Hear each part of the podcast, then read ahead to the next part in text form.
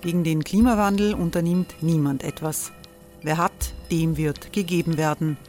Und Frauen verdienen weniger. War ja immer schon so. Man ärgert sich und macht weiter. Was aber, wenn nicht? Wir haben eine Idee. Die Falter Arena macht die Bühne frei für Menschen und Projekte, die das Land verändern. Mein Name ist Eva Konzett. Ich leite das Politikressort im Falter. Und am Sonntag, den 26. Mai, veranstalten wir im Wiener Stadtsaal die nächste Falter Arena. Mit dabei unter anderem der ehemalige Politiker und Neosänger Matthias Strolz, Theresa Imre von Markter, Sonja Jöchtel von Love Politics oder Kari Ochsner von Ochsner Wärmepumpen. Machen statt jammern. Wir schauen uns an, wie das funktionieren kann. Kommen auch Sie vorbei. Alle Informationen und Tickets finden Sie unter falter.at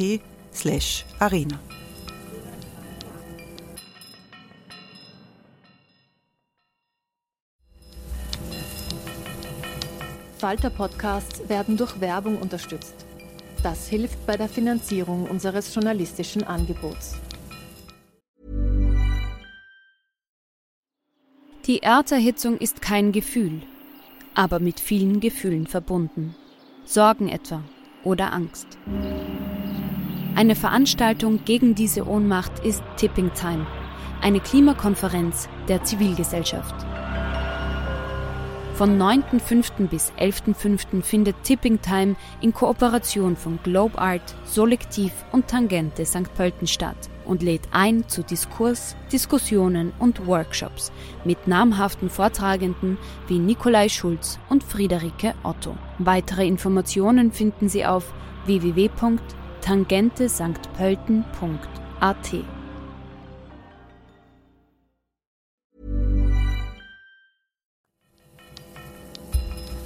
Falter Radio, der Podcast mit Raimund Löw.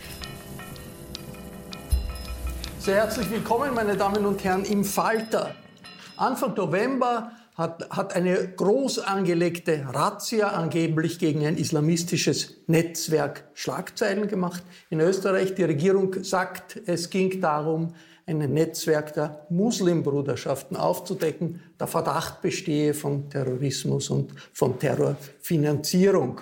Fast 1000 Polizisten waren an dieser Aktion beteiligt, 60 Hausdurchsuchungen hat es gegeben. Verhaftet wurde niemand.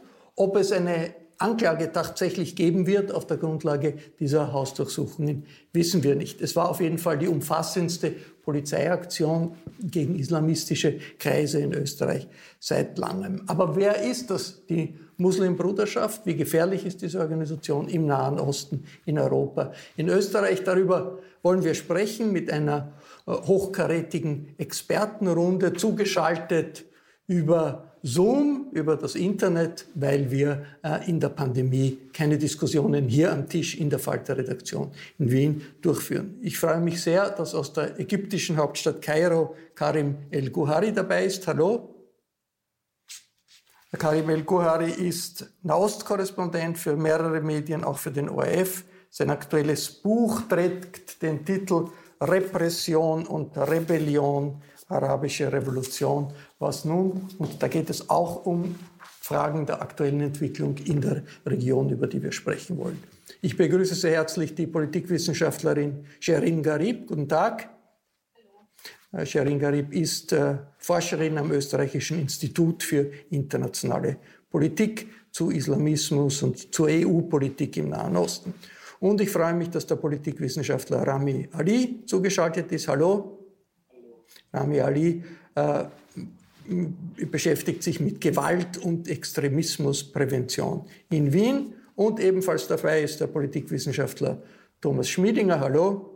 Hallo. Thomas Schmiedinger hat zahlreiche Studien zum Dschihadismus und der Situation im Nahen Osten verfasst und er hat die Hausdurchsuchungsbefehle durchgeackert, die im November zu diesen Hausdurchsuchungen äh, geführt haben. Thomas Schmiedinger, im Falter lese ich, der Terrorismusvorwurf, der da äh, vorgebracht wird gegen dieses Netzwerk, angebliche Netzwerk der Muslimbruderschaften, ist schwach begründet. Was steht denn genau drinnen und warum ist es überhaupt zu dieser massiven Polizeiaktion gekommen? Im Wesentlichen wird der Terrorismusvorwurf damit begründet, dass die Moslembruderschaft als Ganzes, als terroristische Organisation betrachtet wird in diesem Haus, also von der Staatsanwaltschaft Graz, die das äh, beantragt hat. Äh, und genau das ist, denke ich, die Schwierigkeit, über die wir jetzt hier auch diskutieren müssen. Denn die Moslembruderschaft ist eben eine sehr breite und in verschiedenen Ländern sehr unterschiedlich ausgeprägte Organisation. Und die Staatsanwaltschaft Graz folgt hier im Wesentlichen der Argumentation des ägyptischen Staates, aber auch Saudi-Arabiens äh, und neuerdings auch der Vereinigten Arabischen Emirate, die eben die Organisation als Ganzes und damit auch jegliche Geldflüsse in Richtung Muslimbruderschaft äh, als terroristische Organisation wertet. Das ist meines Erachtens nicht begründet. Äh, es gibt aber natürlich gewisse Organisationen, die von Muslimbrüdern gegründet worden sind. Äh, die Hamas im Gazastreifen, also in Palästina, Israel, aber auch bestimmte Milizen in Syrien. Wenn man hier eine konkrete Finanzierung nachweisen könnte, wäre es durchaus begründbar, dass man von äh, einer Terrorfinanzierung spricht. Im Hausdurchsuchungsbefehl selbst ist so etwas nicht ausgeführt, sondern da werden unterschiedlichste Gruppierungen, die tatsächlich Anschläge durchführen, auch in Ägypten, deren Beziehung aber zur Moslembruderschaft äh, sehr zweifelhaft ist, der Moslembruderschaft zugerechnet und damit sozusagen konstruiert, dass jegliche Mitgliedschaft oder jegliche Finanzierung, jegliche Beziehung zur Moslembruderschaft Terrorismus bzw. Terrorismusfinanzierung oder Mitgliedschaft in einer terroristischen Vereinigung wäre. Das heißt, es geht nicht um terroristisch, den Verdacht terroristischer Aktivität in Österreich, in Europa, Nein, sondern um den, es geht um darum, überhaupt nicht. Überhaupt nicht. Nein, um, den, um den geht es überhaupt nicht. Es geht ausschließlich darum, dass man äh, Leuten vorwirft, Mitglied eben der Moslembruderschaft zu sein und damit eben einer aus, aus Sicht der Staatsanwaltschaft Graz, Terrororganisation aus Ägypten, Syrien oder wo auch immer. Aber nicht in Europa, nicht in Österreich. Aber nicht in Europa. Das wird nirgendwo vorgeworfen. Äh, Karim äh, El-Guhari, der Ursprung der Muslimbrüderschaft liegt in Ägypten. Vor 100 Jahren ist sie dort gegründet worden. Äh, was wird eigentlich in der arabischen Welt oder in Ägypten über diese Razzia in Österreich berichtet? Ist das wahrgenommen worden? Ja, es ist wahrgenommen worden, aber es war natürlich nicht äh, ein, ein, so großes Thema wie in Österreich. Äh, äh, wie du schon sagtest, also die Muslimbruderschaft ist in den 1920er Jahren hier in Ägypten gegründet worden. Sie ist ja sowas wie sozusagen die Mutter aller islamistischen Bewegungen. Sie war die erste Bewegung, islamistische Bewegung überhaupt. und aus dieser Bewegung haben sich dann eben sehr, sehr viele andere Bewegungen entwickelt. Und die Muslimbrüder, wie der Herr Schmiediger schon sagt, äh, ist eben ein sehr, sehr, eine sehr komplexe Angelegenheit. Der größte Teil von ihnen, glaube ich, in der Geschichte hat eigentlich immer versucht, so eine Art Marsch durch die Institutionen, also versucht, äh, äh, sich vor allem an staatlichen Institutionen mitzumachen, versucht im Erziehungswesen mitzumachen, um dort eben ihre Agenda durchzusetzen. Und dann gab es immer wieder Zeiten, in denen die Muslimbruderschaft im Gefängnis gelandet sind. Das erste Mal unter Gamal Abdel Nasser. Und das waren immer die Zeiten, in denen sich dann eben ein Teil dieser Muslimbruderschaft radikalisiert hat und im Gefängnis durchaus auch militarisiert hat.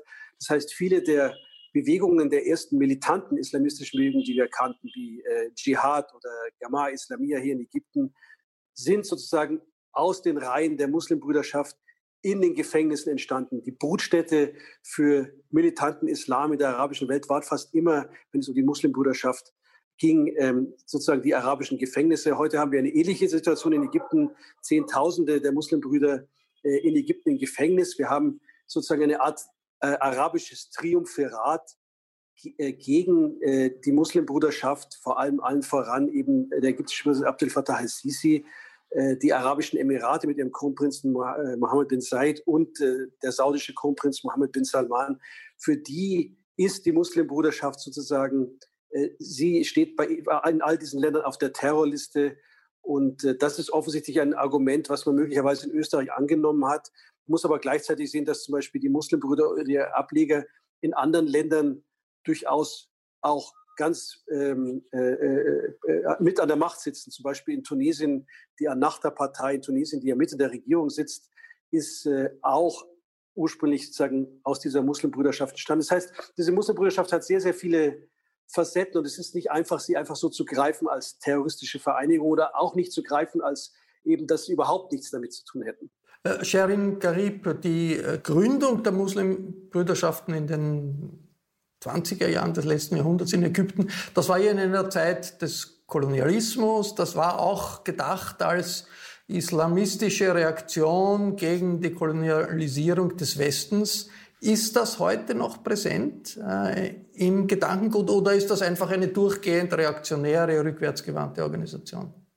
Ja, genau so ist es. Äh, die Muslimbruderschaft wurde eben auch aufgrund der Kolonialisierung äh, gegründet und äh, ähm, hatte zum Ziel eine Art Rückbesinnung auf die Tradition, auch auf die Wurzeln, auf die islamischen Wurzeln.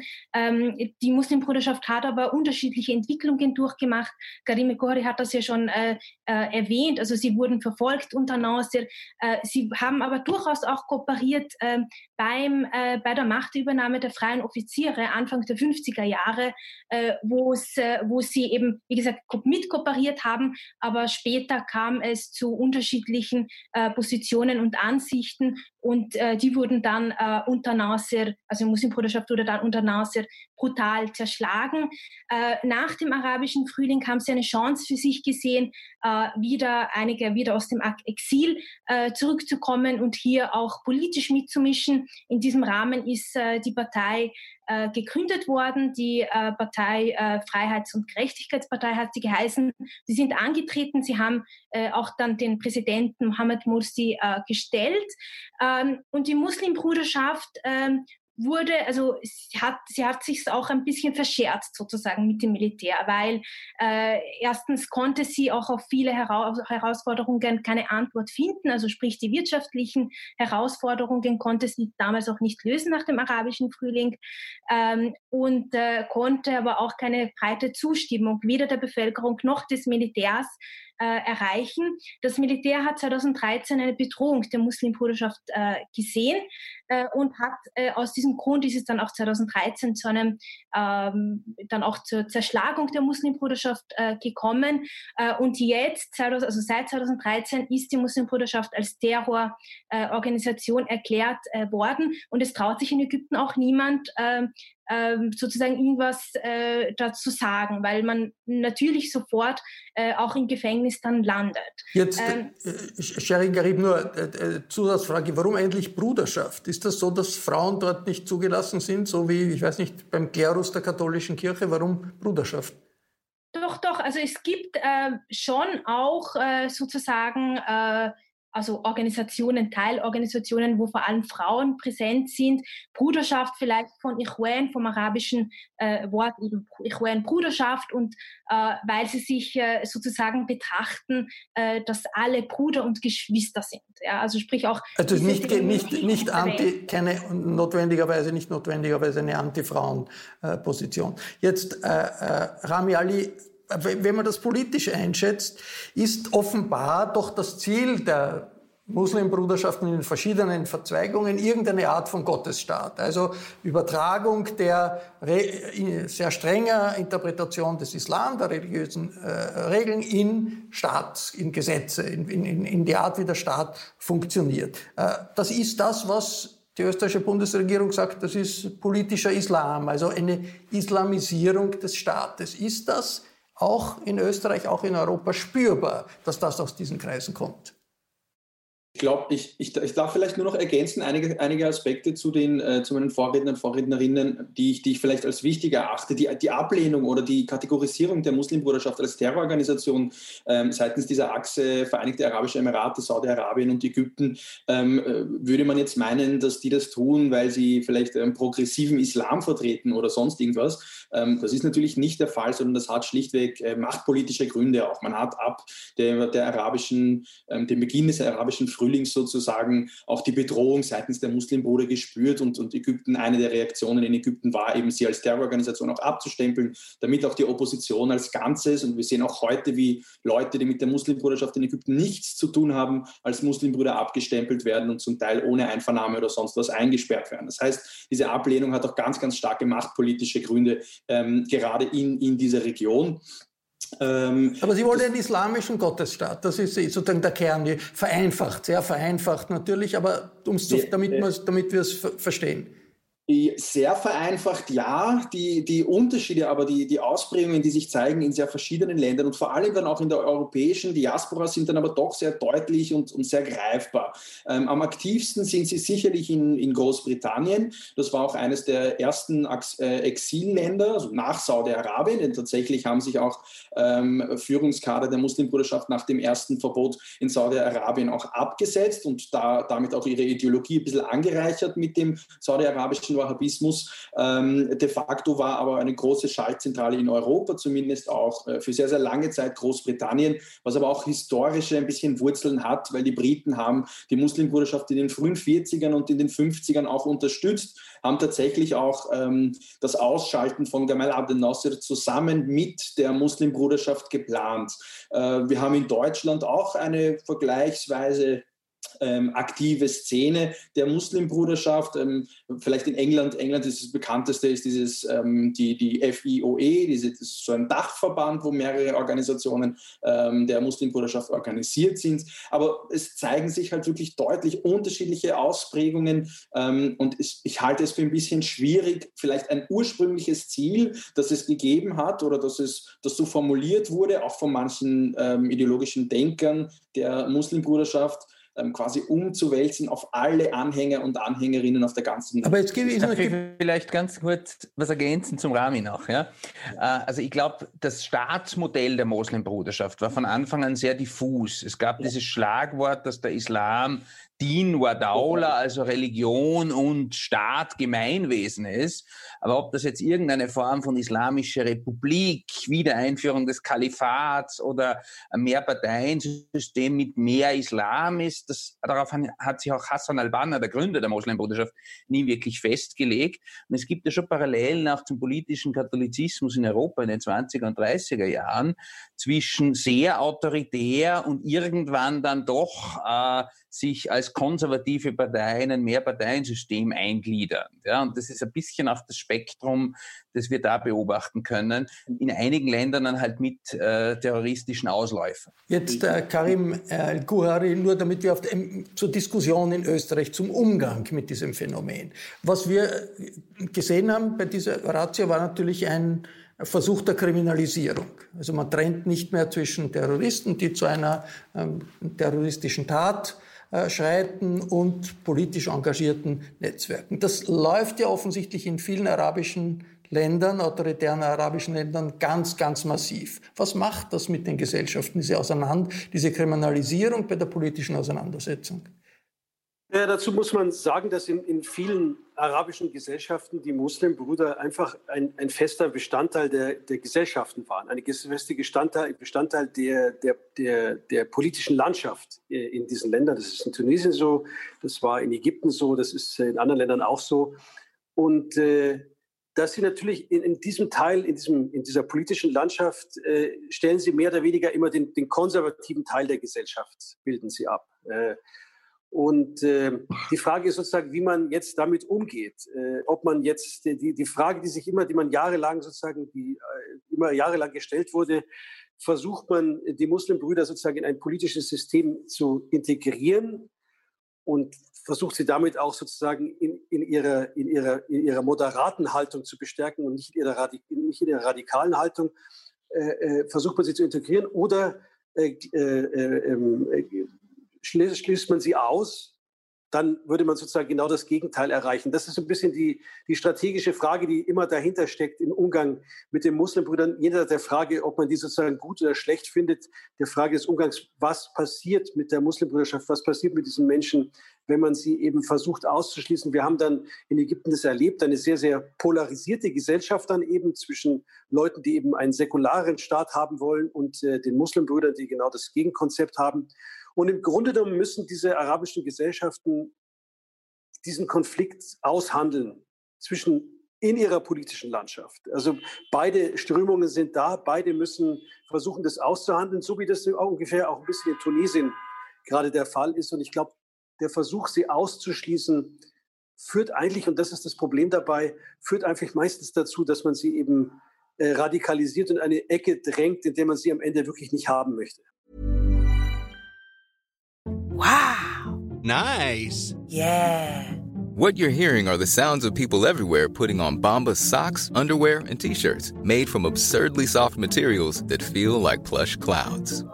Yeah, that plush. And the best part, for every item you purchase, Bombas donates another to someone facing homelessness. Bombas, big comfort for everyone. Go to bombas.com slash ACAST and use code ACAST for 20% off your first purchase. That's bombas.com slash ACAST, code ACAST. Und der, der Terrorvorwurf, der Terrorismusvorwurf läuft natürlich darauf hinaus, sie sollen nicht Teil des, der politischen Auseinandersetzung sein. Rami Ali, in, Sie haben die Polizeiaktion kritisiert in verschiedenen äh, Medien. Inwiefern ist das aus Sicht äh, äh, Ihrer Sicht auch ein Problem überhaupt der Meinungsfreiheit in Österreich, dass man äh, politische Andersdenkende, wie das hier offensichtlich äh, passiert, als äh, Terroristen verdächtigt. Geht das über die Auseinandersetzung mit äh, dem politischen, dem, dem, dem Islamismus hinaus? Äh, aus Ihrer Sicht ist das auch eine Frage, wie überhaupt wird mit Meinungsfreiheit umgegangen? ist, sind wir schon so weit in Österreich, dass wir das diskutieren müssen?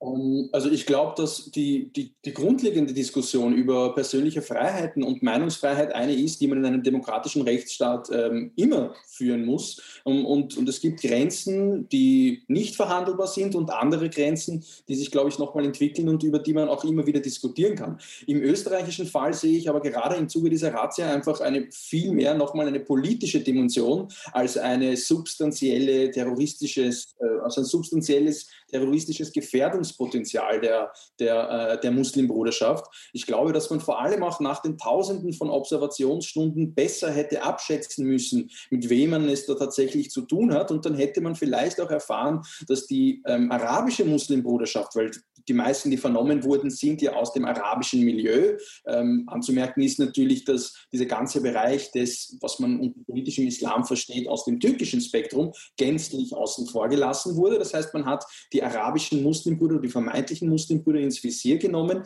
Ähm, und bis jetzt aber tatsächlich sehr, sehr wenig gefunden, weil sonst hätte es auch irgendwelche Verhaftungen oder ähnliches gegeben. Also ich glaube, dass da der, der, der Inszenierungscharakter tatsächlich auch eine, eine sehr wichtige Rolle dahingehend gespielt hat. Und was ich auch glaube, ist, dass ein derart unverhältnismäßiges und brachiales Vorgehen ähm, tatsächlich auch das Gegenteil dessen erwirkt, was man eigentlich will. Was, was war brachial am Vorgehen? Äh, naja, ich glaube, dass man nach 21.000 Observationsstunden einschätzen können muss, habe ich das mit Terroristen zu tun oder mit reaktionären Muslimen? Und ähm, wenn man mit 10 oder 15 Cobra-Beamten in der Früh mit Sturmgewehren Wohnungen stürmt, ähm, äh, dann hört sich das für mich eher an nach einem Vorgehen, das gezielt gegen Terroristen gerichtet ist, in dieser Brachialität. Äh, die Wohnungen zum Teil auch verwüstet. Es gab ja einige Fotos, die man da gesehen hat. Ähm, das halte ich für ein brachiales und unverhältnismäßiges Vorgehen. Äh, Sherin Garib, eine andere Frage, die aber wichtig ist für, für unsere Diskussion äh, in Österreich. Wie stark ist Antisemitismus bei den Muslimbrüdern verbreitet? Ja, das ist äh, eine schwierige Frage, ist, glaube ich, auch abhängig, was oder welche Organisation man sich konkret anschaut. Aber durchaus äh, ist, ist das, wird es schon auch so sein, äh, dass in Teilen der Muslimbruderschaft auch antisemitisch, antisemitische äh, Züge zu finden sind. Also das ist sicher nicht auszuschließen. Ähm, die Frage ist aber, ähm, inwieweit geht das und äh, ist das ähm, sozusagen, äh, also ist, also wenn wir uns zum Beispiel Ennahda anschauen, ja, also die Ennahda äh, ist, äh, also da gibt es vielleicht auch innerhalb der Ennahda antisemitische Was ist das? Erklären Sie, was das ist, Ennahda? Ja, natürlich. Die Ennahda ist äh, in Tunesien äh, momentan äh, eben eine Partei, die seit dem arabischen Frühling auch immer wieder in der Regierung ist. Es ist eine islamistische Partei, äh, die aber äh, eher, also vielleicht auch Teil der Muslim, also kein Teil der Muslimbruderschaft, aber von der Muslimbruderschaft geprägt. Und die, ähm, die ist antisemitisch?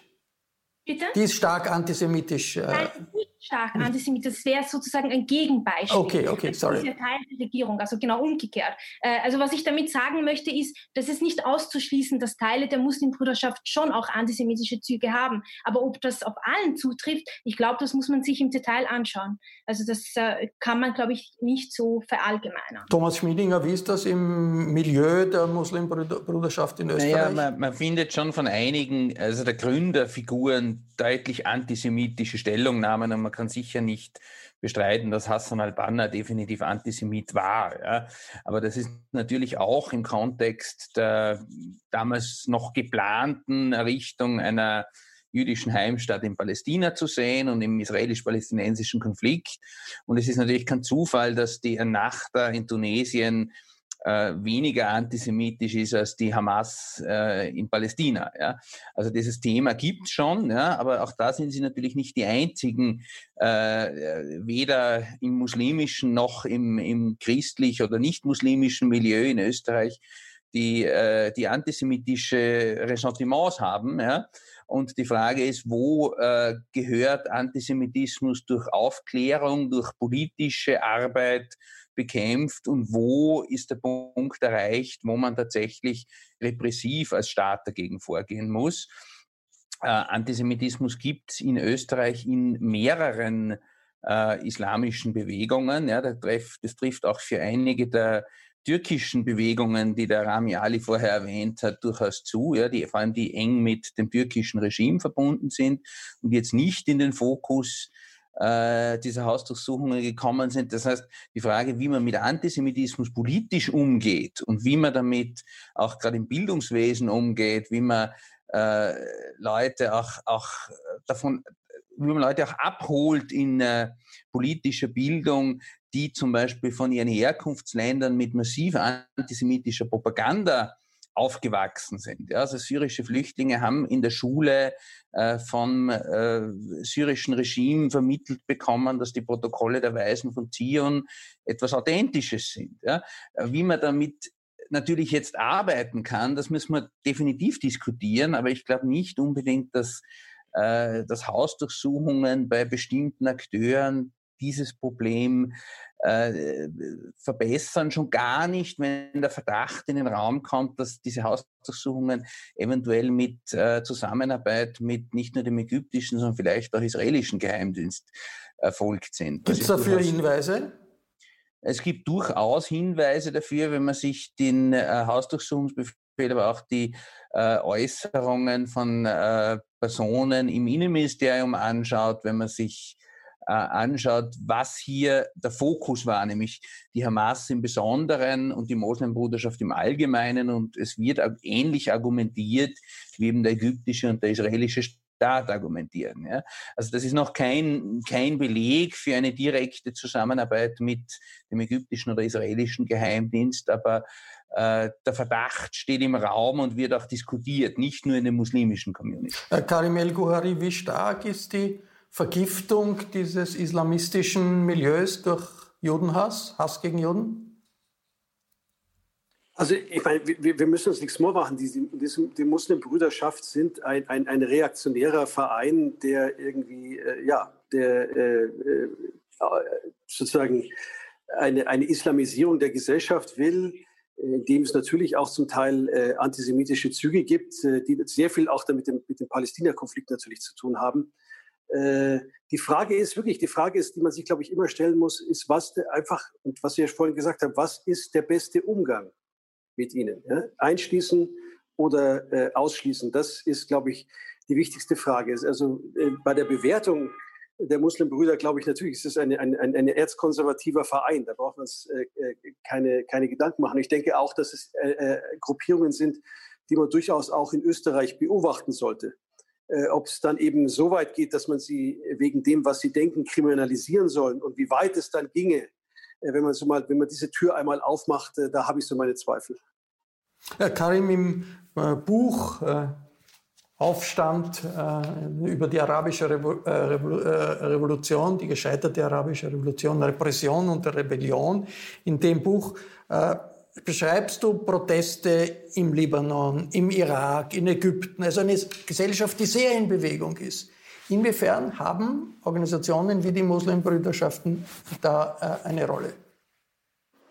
Also bei den ganzen letzten Protestbewegungen, die wir erlebt haben, äh, sei es jetzt im Sudan, in Algerien, äh, im Libanon oder im Irak, spielen, spielen die Muslimbrüder keine Rolle. Im Gegenteil, wenn man sich das anschaut, die Jugendlichen, die da auf die Straße gegangen sind, ist es eher sozusagen eine Geschichte die weg von der Religion, weg vom Konfessionalismus, hin, glaube ich, dass die soziale Frage in der arabischen Welt eine immer größere Rolle spielt, weil es den Leuten einfach so wahnsinnig schlecht geht. Wir haben äh, es gibt äh, Untersuchungen, dass äh, ein Viertel der arabischen Bevölkerung mit Ausnahme der ölreichen Golfstaaten unter der Armutsgrenze lebt. 40 Prozent kurz davor sind, in die Armutsgrenze abzustürzen. Das, diese soziale Frage ist für die Leute, die jetzt auf die Barrikaden gegangen sind, in Algerien, Sudan, Libanon und im Irak, glaube ich, die viel, viel wichtigere Frage. Und die Muslimbrüder spielen bei diesen Organisationen keine Rolle. Die Muslimbrüder spielen vor allem regional noch eine Rolle äh, vor allem eben äh, immer wieder unterstützt äh, von Ländern wie Katar und, und der Türkei. Das sind sozusagen die regionalen Gegenspieler, was die Muslimbrüder ansteht, zu dem, was ich vorhin als das Anti-Muslimbruder-Triumphirat eben Ägypten, Saudi-Arabien und die Emirate. Also das ist auch ein, ein, ein bisschen ein Regionalkonflikt, den wir da erleben. Das war ein Falter-Talk über die Muslimbruderschaft in äh, der islamischen Welt und auch in Europa, aktuell geworden durch die Hausdurchsuchungen äh, wegen äh, des Verdachts der Terrorfinanzierung und des Terrors. Ich bedanke mich sehr herzlich bei allen, die mitgemacht haben, in Wien und in Kairo. Wenn Ihnen Hintergrundinformationen wichtig sind, dann ist der Falter immer eine gute Adresse. Ein, den Falter kann man abonnieren. Wenn man ihn schon abonniert hat, kann man auch ein Falter-Abo schenken. Ist vielleicht eine, eine gute Zeit im Augenblick. Das alles äh, können Sie unter der Internetadresse abo.falter.at tun. Ich darf mich verabschieden. Bis zur nächsten Folge.